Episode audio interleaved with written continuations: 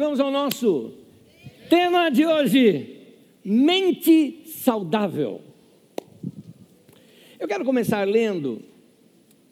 Nós vamos estudar a carta de Pedro, alguns trechos desta carta.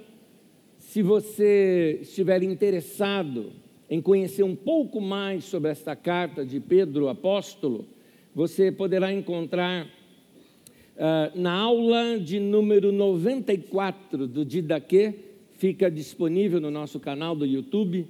A aula chama-se A Primeira Carta de Pedro e é um estudo mais aprofundado dos detalhes dessa carta. Vocês vão ver vários detalhes aqui comigo, mas a aula é muito mais profunda. Se quiser conhecer, recomendo que você assista. Começo a leitura no início da carta, 1 Pedro capítulo 1, versículo 1 e 2, que diz assim: Pedro, apóstolo de Jesus Cristo, aos eleitos de Deus, peregrinos dispersos no Ponto, na Galácia, na Capadócia, na província da Ásia e na Bitínia, escolhidos de acordo com o preconhecimento de Deus Pai pela obra santificadora do Espírito, para a obediência a Jesus Cristo e a aspersão do seu sangue, graça e paz lhe sejam multiplicadas. Explicando um pouquinho esse momento aqui, uh, esta carta de Pedro, assim como a carta que estudamos no domingo passado, a carta aos Hebreus, ela foi direcionada a uma região chamada Ásia Menor.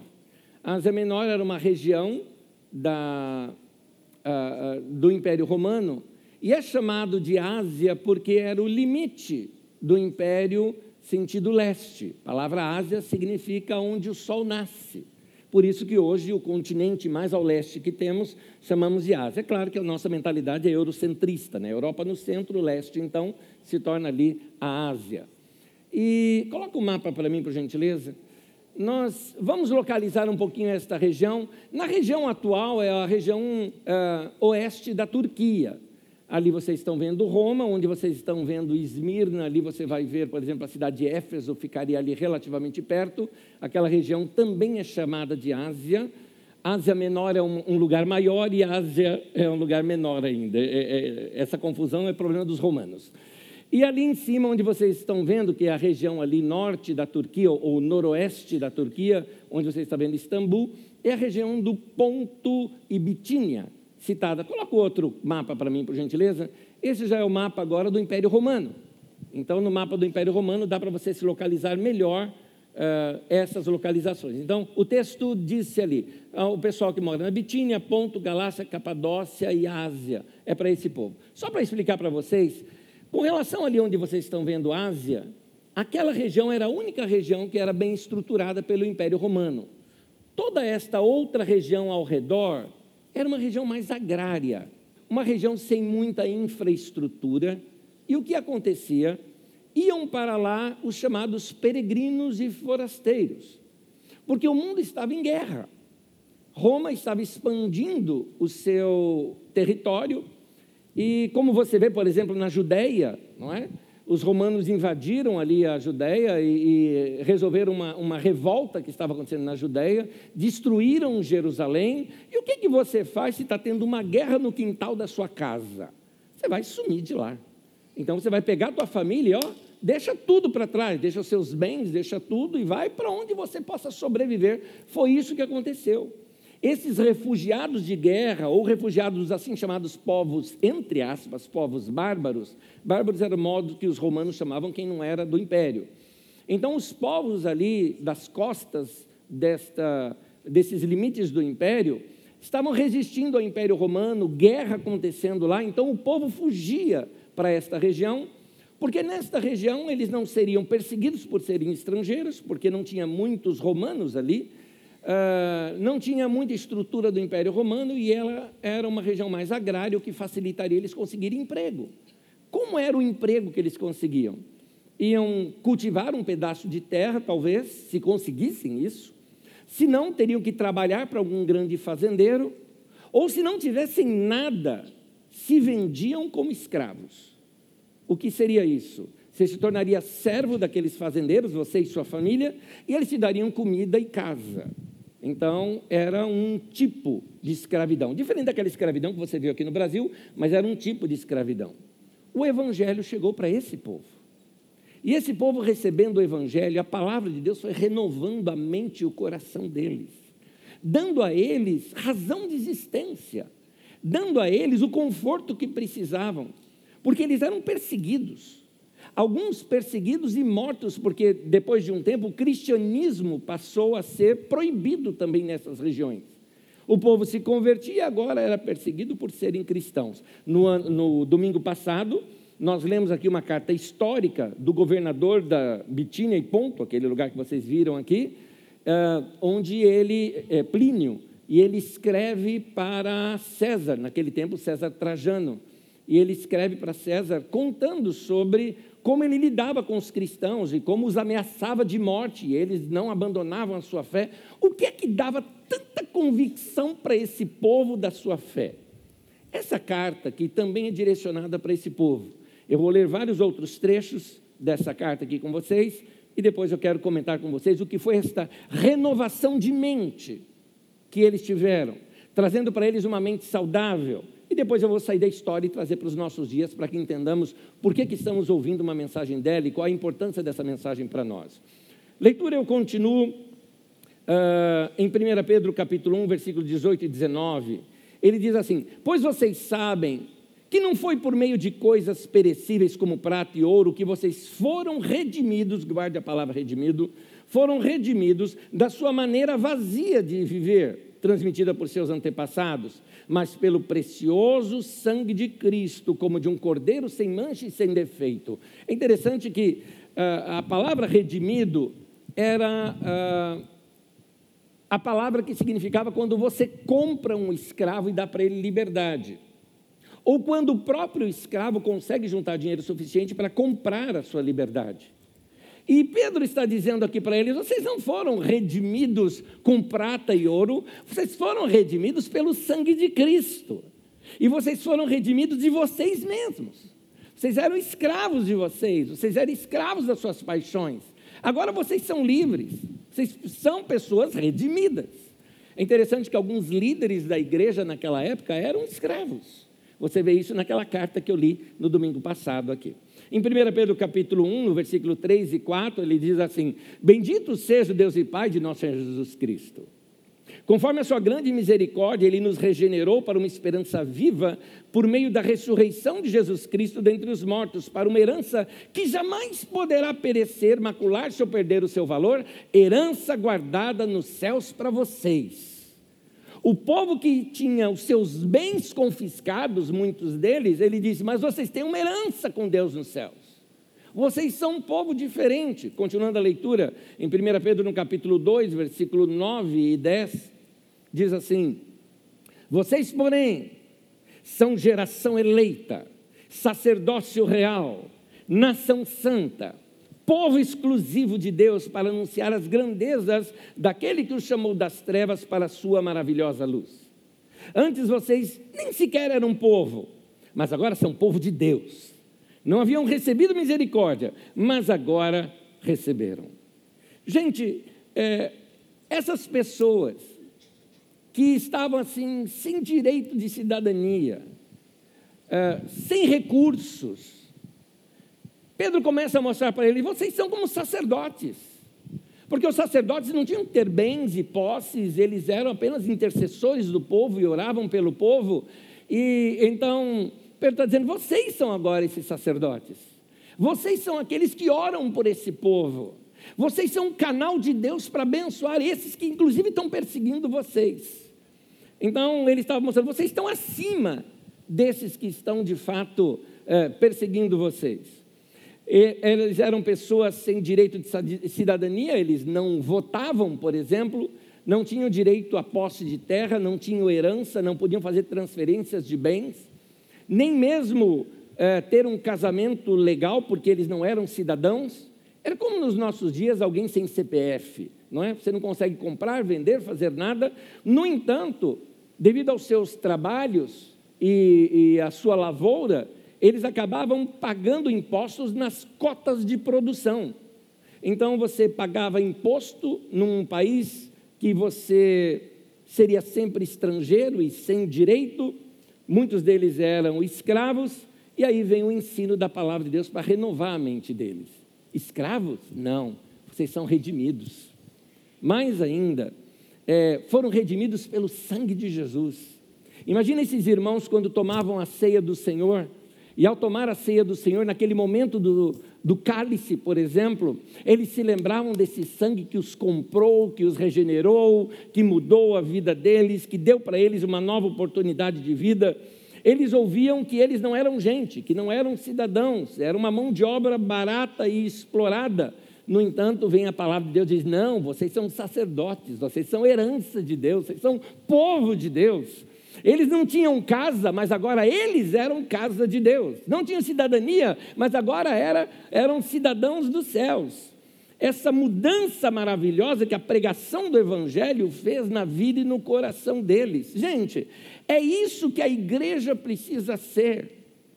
A igreja é o lugar onde essa palavra de Deus, ensinada às pessoas, começa a mudar a mente, mudar o coração, mudar a autoimagem, mudar a maneira como se vê, e é isso que vai dar força se deu força para um povo como esse, que estava ameaçado de morte, alguns deles morreram por causa da sua fé, quanto mais vai dar força para nós que estamos aqui, debaixo de pressão e tantas outras coisas, a enfrentar a vida, a sermos mais fortes em Deus. Na, na igreja dos nossos dias, o que precisa fazer é isso, é ensinar a palavra de Deus. Os púlpitos da igreja precisam agora ser santificados. A igreja no Brasil abandonou o evangelho e ficou pregando política.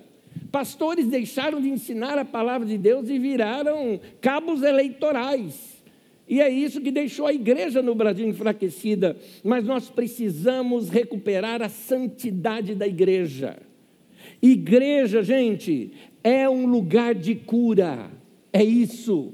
As pessoas que entram aqui são pessoas que vão ter um toque com a eternidade, um toque com Deus vivo, um toque, uma experiência com Jesus.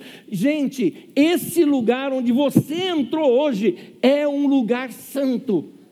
E não é santo porque é este lugar, é santo porque você está aqui. Esse povo que está aqui nesse lugar, Vem, cada um de vocês vieram aqui com uma expectativa, com uma, uma experiência com Deus. Essa experiência começa a somar entre nós. E foi Jesus que disse: Onde estiverem dois ou três reunidos no meu nome, eu estou ali no meio deles. Gente, Jesus está aqui.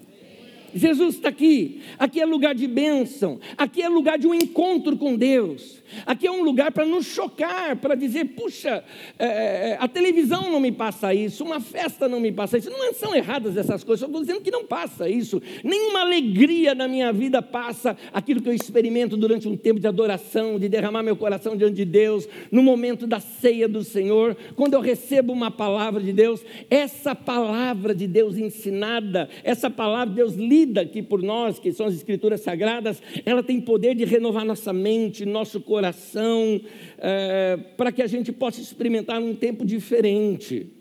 Vou explicar algo para vocês, gente. Nossa sociedade está doente. E a doença da nossa sociedade vem por diversos fatores. Já lhes comentei, uma das doenças da nossa geração é porque nós não sabemos lidar com os eletrônicos.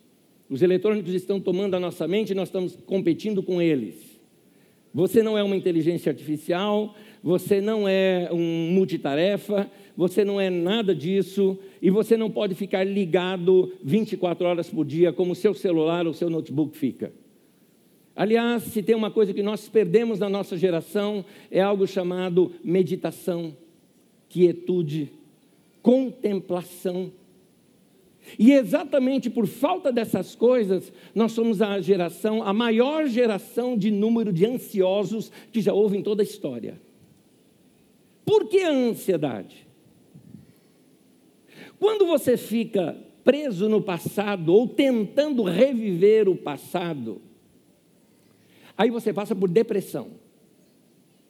Quando você tenta viver o futuro e antecipar um futuro que você não tem controle dele, isso gera ansiedade. E tem mais um detalhe: quando também você joga todas as suas cartas no presente e perde completamente o equilíbrio, isso traz estresse. O que é que nos falta? Equilíbrio. Equilíbrio. E equilíbrio tem a ver com saber parar. O que vai nos trazer saúde é nós obedecermos a palavra de Deus. O que vai nos trazer saúde é nós entendermos que a palavra de Deus veio, como a palavra de Deus curou esse povo e fortaleceu esse povo, essa mesma palavra de Deus tem o poder de fazer isso com a nossa vida, nos trazer estabilidade. Vocês já leram nas Escrituras, por exemplo, que Deus nos deu dos sete dias da semana, Ele pede, Ele, Ele ordena que você descanse um. Você precisa pelo menos ter um dia de descanso. Você não pode ficar conectado e ligado o tempo todo. Meu irmão, você não é um celular. Você não é, é um aparelho ligado na internet. E usando a linguagem bíblica, você não é um mercado, você é um templo. E eu tenho em mente aquela, aquela, aquele momento em que Jesus entra num templo, no templo em Jerusalém e vê ali que ali virou um mercado. Vendiam bois, vendiam pombas ali para o sacrifício, tinha os cambistas para trocar o dinheiro, porque teu dinheiro não servia, você tinha que trocar o dinheiro com o cambista para poder então comprar os elementos para os sacrifícios ali. E Jesus se ofende com tudo aquilo, vira a mesa dos cambistas, expulsa os vendedores de pomba, limpa aquele lugar, e ele diz, citando o profeta Jeremias: A minha casa será chamada casa de oração. Em outras palavras, o que Jesus quer nos ensinar, veja bem, Jesus não está preocupado com o templo de Jerusalém, gente, o templo de Jerusalém já foi até destruído. É uma lição para mim e para você, você é esse templo. Você não é um mercado. Você não pode ficar 24 horas por dia só assim, blu, blu, recebendo notícias e o tempo todo. E você não pode. Você não foi feito para isso. Tem muita gente que me pergunta sobre jejum. Eu te dou um jejum, fica um dia sem celular, fica um dia sem internet. Um dia, um dia. Aí você vai ver o que é jejum. Que é jejum de ficar sem comer, meu querido? Desculpa, isso é fácil. Isso é fácil. Aliás, passar fome não agrada a Deus. As pessoas jejuavam naquele tempo comida, porque o preparo de comida era muito longo, levava horas para você preparar uma comida, e eles pararam de comer para dedicar mais tempo com Deus. Se não é para dedicar tempo com Deus, não tem sentido ser jejum. Se você está jejuando e vai trabalhar, você está passando fome. Agora, separe um tempo para Deus, longe do seu celular, longe da internet, só você e o Senhor. Aí o que, que eu vou fazer nessas horas todas? Vou orar pelo quê? Meu querido, para ficar quieto. Para ficar quieto quieto. A gente não suporta o silêncio. O silêncio nos irrita. Porque no silêncio, a gente é como se tropeçasse e caísse em nós mesmos. No silêncio, a gente se escuta. Quanto tempo faz que você não escuta a sua própria respiração? Que nunca percebeu a sua própria respiração. E é isso que vai trazendo para nós quietude. Você não pode ser um mercado aberto 24 horas por dia. Você não pode ser isso. Você tem que se isolar e ter um tempo com Deus para encontrar esse momento de equilíbrio e paz. É isso que vai trazer para você mente saudável. Nossa mente não está saudável porque ela está poluída. É muita informação. Algumas pessoas, por exemplo, falam: Puxa, Nédio, você estuda bastante, tem bastante conhecimento. Eu também procuro ter conhecimento. E quando eu vejo que a pessoa faz, eu falo: Não, você está tendo informação. Informação não é conhecimento. Tem um monte de coisa que eu não sei, querido. Não sei e algumas coisas eu não quero saber. Porque vai mudar, são notícias e tantas coisas, não quero saber. Não é meu, da minha alçada resolver aqueles problemas todos. Mas o que eu puder ajudar, eu quero. Esse sim eu quero saber. Dedique-se tempo para você uh, se reconectar com você, com a sua mente, com a vida. Eu acredito que a nossa mente, as nossas emoções, elas vão adoecendo com toda essa correria, com toda essa pressão. Como eu disse, a nossa geração está doente. E nós estamos doentes, eu disse aqui, por exemplo, no uso dos eletrônicos, mas tem um outro fator. Nós estamos doentes porque nós somos uma sociedade que prega, ensina pressão. Nossos jovens estão ficando doentes porque estão sendo pressionados a serem grandes homens e mulheres, a, a, a, fazerem grandes conquistas, a ganharem muito dinheiro, a serem um sucesso, e eles não são eles mesmos. Têm sido pressionados a tirarem as melhores notas, eu vou te perguntar o seguinte: tente se lembrar do seu momento de escola ou faculdade, quando você ralou demais para tirar uma boa nota. E eu te pergunto hoje, anos depois, o que, que você carrega daquilo? O que, que você carrega daquilo? Me falavam bastante isso quando criança. Você precisa estudar, você precisa estudar. Duas vezes na minha história eu tirei como melhor aluno da escola. Duas vezes. E vou dizer, o que, que serviu isso para mim? Não, não serviu. Não serviu. Só me gerava ser um nerdzinho, sem muitos amigos, só ficava estudando. Então, você precisa dedicar tempo é, de, de descanso, distribuir um pouco melhor essa vida. Deixa eu voltar no assunto aqui. Nós estamos numa sociedade de pressão. Você sente pressão, por exemplo, amanhã, segunda-feira, já começa a pressão de novo. Na verdade, a pressão começa hoje à noite com a musiquinha do Fantástico. E aí amanhã você tem a pressão do horário, que você não pode perder. E segundo, você vai ter a pressão do trânsito. O trânsito é terrível para quem trabalha aqui nas regiões de São Paulo. É? É, o trânsito que vai te pressionar. E aí vem outras pressões que vão vindo a você ao longo do dia. A pressão de bater metas a pressão que passa no final do mês quando a conta não está dando. Aquela pressão de um pai ou de uma mãe que vê que o filho quer um brinquedo, ou quer um doce, ou quer alguma coisa, e você percebe, nós estamos zerados, não dá para gastar mais nada. É uma pressão emocional. E um detalhe: se você já tem filhos grandes que estudam ou trabalham, vamos colocar que você tenha um, dois ou três filhos, o que, que acontece no final do dia? A mulher que sofreu pressão no trabalho dela, o marido que sofreu pressão lá no trabalho dele, o filho que foi contaminado com pressão também na escola, na faculdade ou em outro lugar, se reúnem à noite e o que, o que você espera dessa família? Briga, conflito. A pressão do conflito de gerações. Quando os filhos mais novos começam a olhar para a gente e achar que nós estamos ultrapassados. E a gente olha para eles e fala assim: são os bobinhos.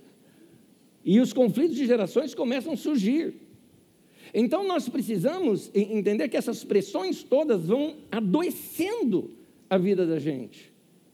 Mas eu acredito naquele que veio aqui no mundo nos ensinar um novo caminho e esse é Jesus. E Jesus, quando ele veio, ele disse o seguinte: João capítulo 10, versículo 10, ele diz: Eu vim para que vocês tenham vida e a tenham em abundância. Vamos falar juntos? Eu vim para que vocês tenham vida e a tenham em abundância. Jesus falou isso para você, meu irmão.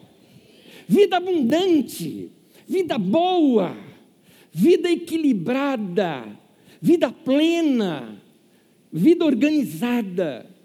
Deus quer te dar uma mente saudável. Há um texto em Pedro, no, no, na carta que nós estávamos lendo, e eu quis fazer aqui uma tradução livre. Eu chamo de tradução livre quando eu pego várias versões e pego no texto original e vou ver qual, qual a melhor qual melhor se encaixa dentro do contexto que estamos falando? Porque algumas palavras na, na Bíblia Sagrada, por isso que existem várias traduções, é uma língua mais antiga, como o grego antigo, por exemplo, e a nossa língua portuguesa é uma língua riquíssima. Algumas vezes você chega a ter de 8 a 10 sinônimos para uma palavra grega. Qual o tradutor vai escolher? Você vê isso, por exemplo, na própria Bíblia Sagrada você vê isso. Jesus falava em aramaico. E o nosso texto tá, original está em grego. E aí, quando você pega o texto original, por exemplo, vamos pegar a oração do Pai Nosso, tão conhecida. Você já viu alguém falando assim: perdoa as nossas dívidas como nós perdoamos os nossos devedores? Ou tem outros que falam assim: perdoe os nossos pecados como perdoamos aqueles que pecaram contra nós?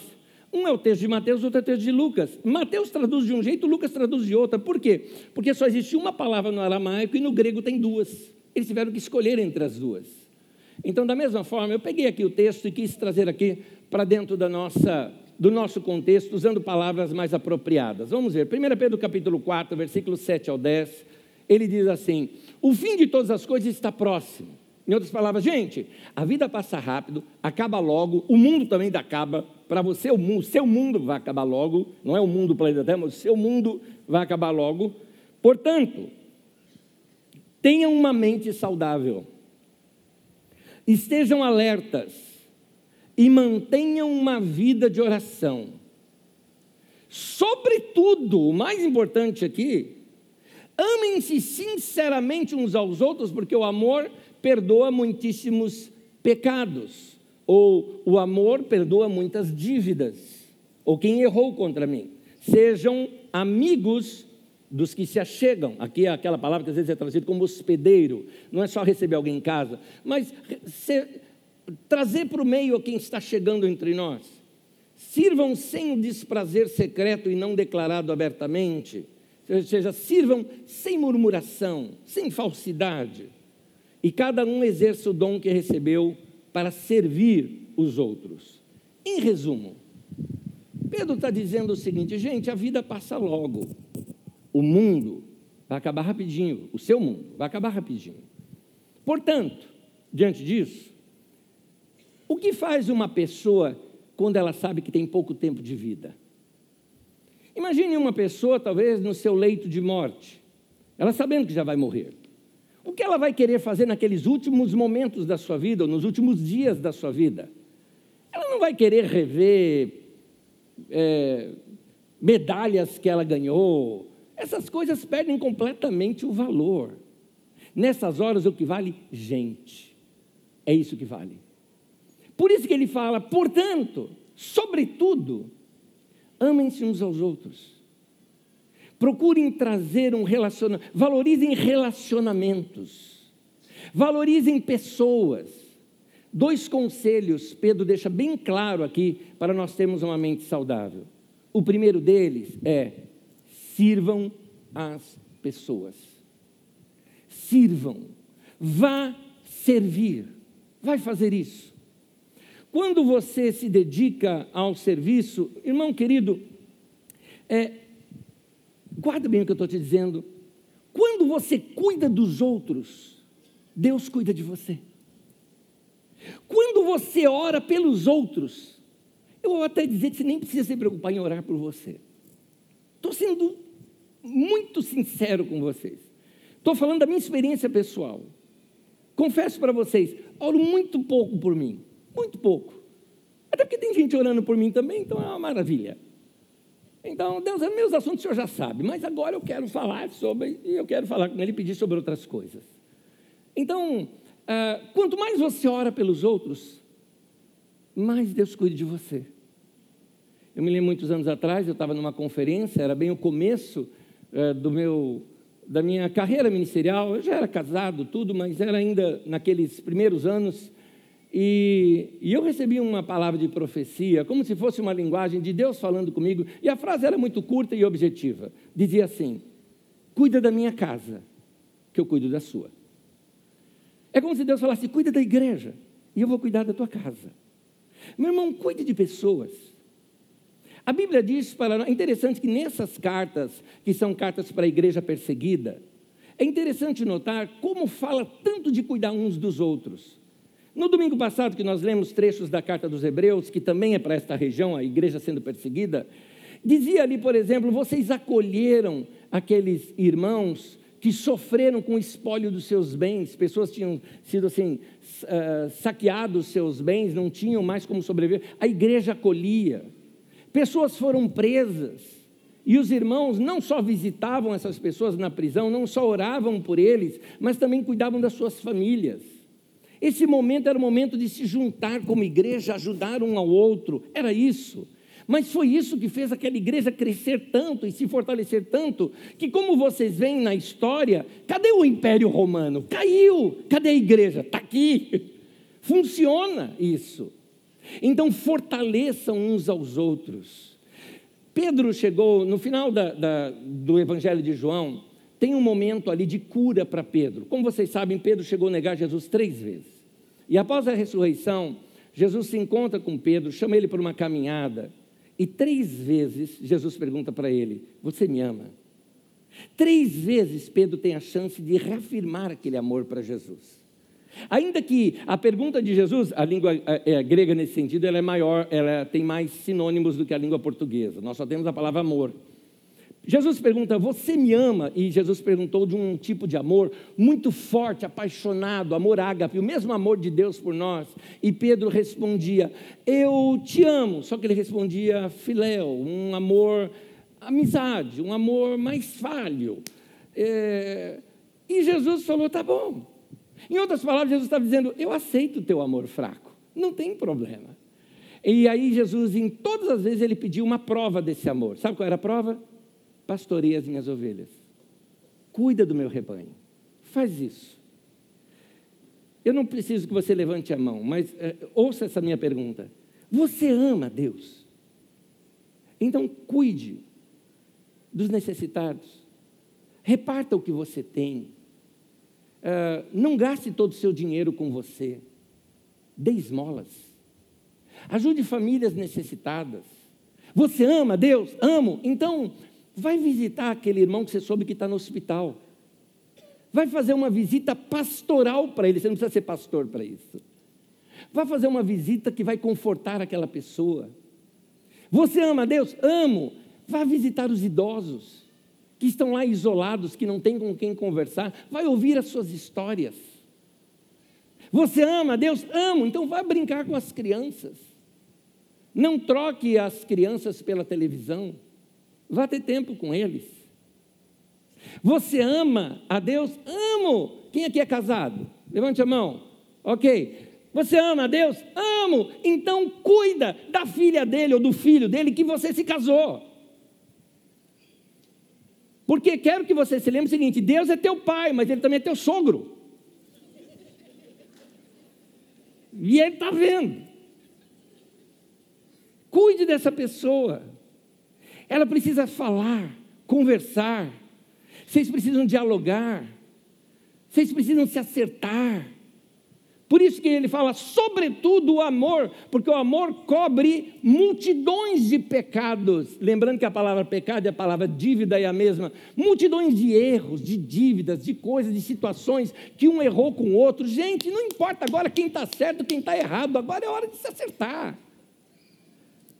Não adianta você ficar puxando, ah, mas lá em 1986 você me falou isso, meu Deus do céu. Vamos, vamos se amar. Vai servir as pessoas. Todas as vezes que você se dedica a fazer algo para alguém, eu vou te dizer uma coisa: quanto mais você servir aos outros, mais você vai perceber toda a, a, graça de Deus sobre a tua vida, Deus abençoando você. É isso que vai tornar você uma vida saudável. Mas tem um segundo conselho aqui. E o segundo conselho ali que ele dá é esse: vá orar. Você precisa falar. E a oração é para isso. Oração é para a gente se abrir com Deus. Vamos voltar à questão da ansiedade. Uma pessoa ansiosa, ela precisa falar. Se você está notando que o. Uh, quem aqui já teve Fusca sabe o que eu estou falando, o motor está acelerado, não é? Quando você está percebendo que o motor do carro está acelerado, ou seja, o motor da sua esposa está acelerado, ou do seu marido está acelerado, é? a pessoa está um pouco ansiosa, puxa assunto e deixa falar. A pessoa precisa falar. Ela precisa botar para fora tudo isso. E talvez ela precise falar, nem é do problema dela, mas ainda que ela esteja sentindo, porque ela não sabe explicar o problema dela. Tenta um ansioso, você que passa pela ansiedade, ou pega, vamos pegar, mais, vamos pegar uma situação mais crítica, uma crise de ansiedade. Tenta explicar isso, você não consegue explicar. É um negócio, assim, você vai falar, o que, que você está dizendo? Sei lá, é um negócio, é um troço, assim, é um, é um curto-circuito, é um, sei lá, tem um bicho, tem um monstro aqui dentro que eu preciso botar para fora, não é? E, e é verdade. Como é que você vai botar isso para fora? Falando, fala. Liberta isso. Libere-se disso. Por isso que a Bíblia chama você para falar com Deus. Gente, eu vou colocar aqui na tela o texto. Eu decorei esse texto quando eu tinha cinco anos de idade, graças à minha professora de escola dominical, Juraci, querida, beijo para você. É, me ensinou esse texto. 1 Pedro capítulo 5, versículo 7. Fala junto comigo. Lancemos sobre Deus toda a nossa ansiedade, porque Ele tem cuidado de vós. Aleluia. Lança sobre Ele. Conta tudo para Ele. Fala com Ele. Talvez alguns de vocês falem assim: Eu não sei orar. Quem disse que você não sabe orar? Você não sabe falar com alguém? É isso. Oração é falar. Falar o quê? Fala qualquer coisa, mas fala. Você precisa falar com Deus. E às vezes, precisamos também encontrar com Deus no silêncio. É quando a nossa boca não está falando, mas nossa alma está. Quando você para com Deus e simplesmente fica percebendo Deus.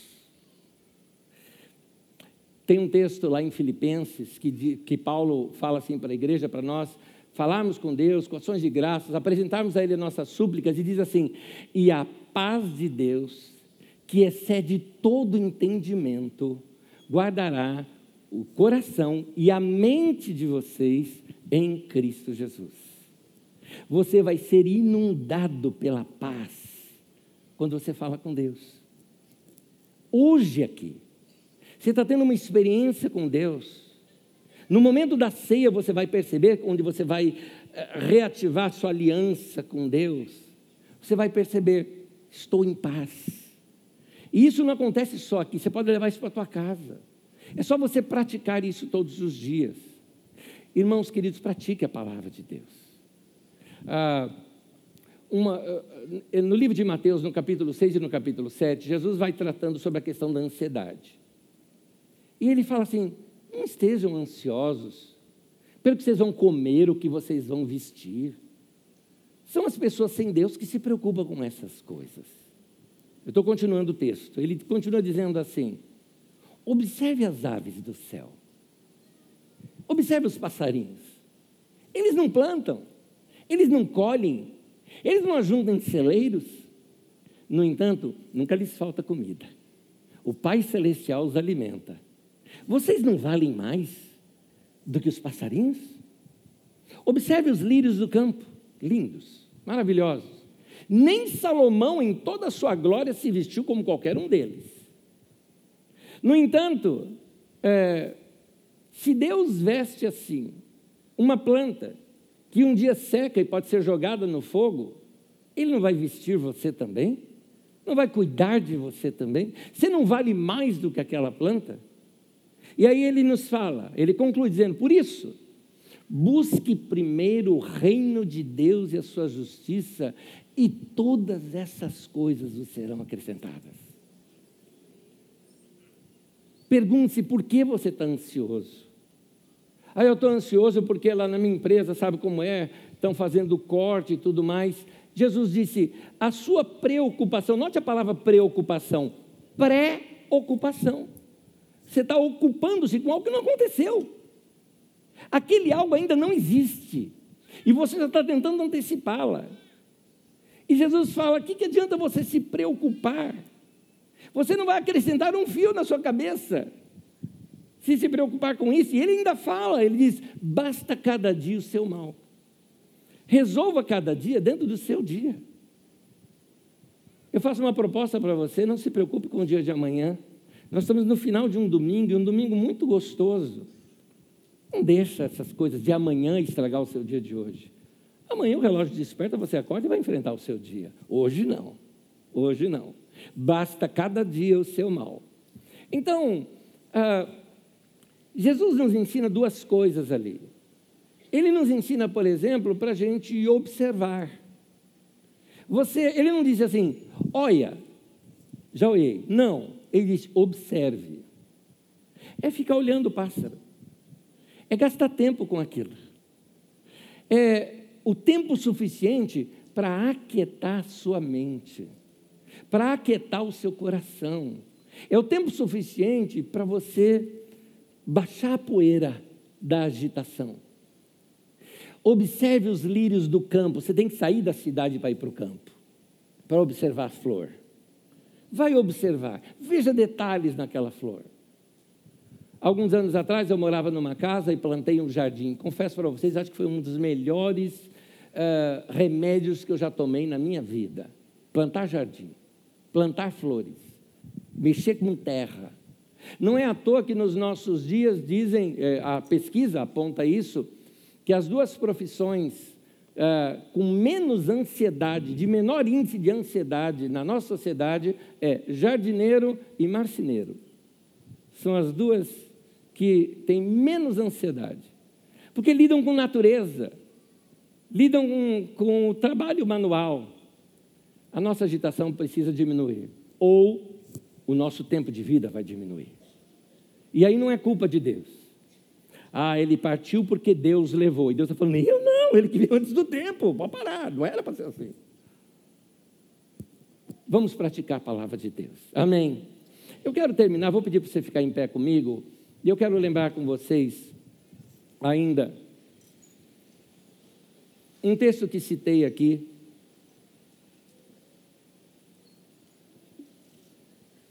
Na mensagem de dois domingos atrás,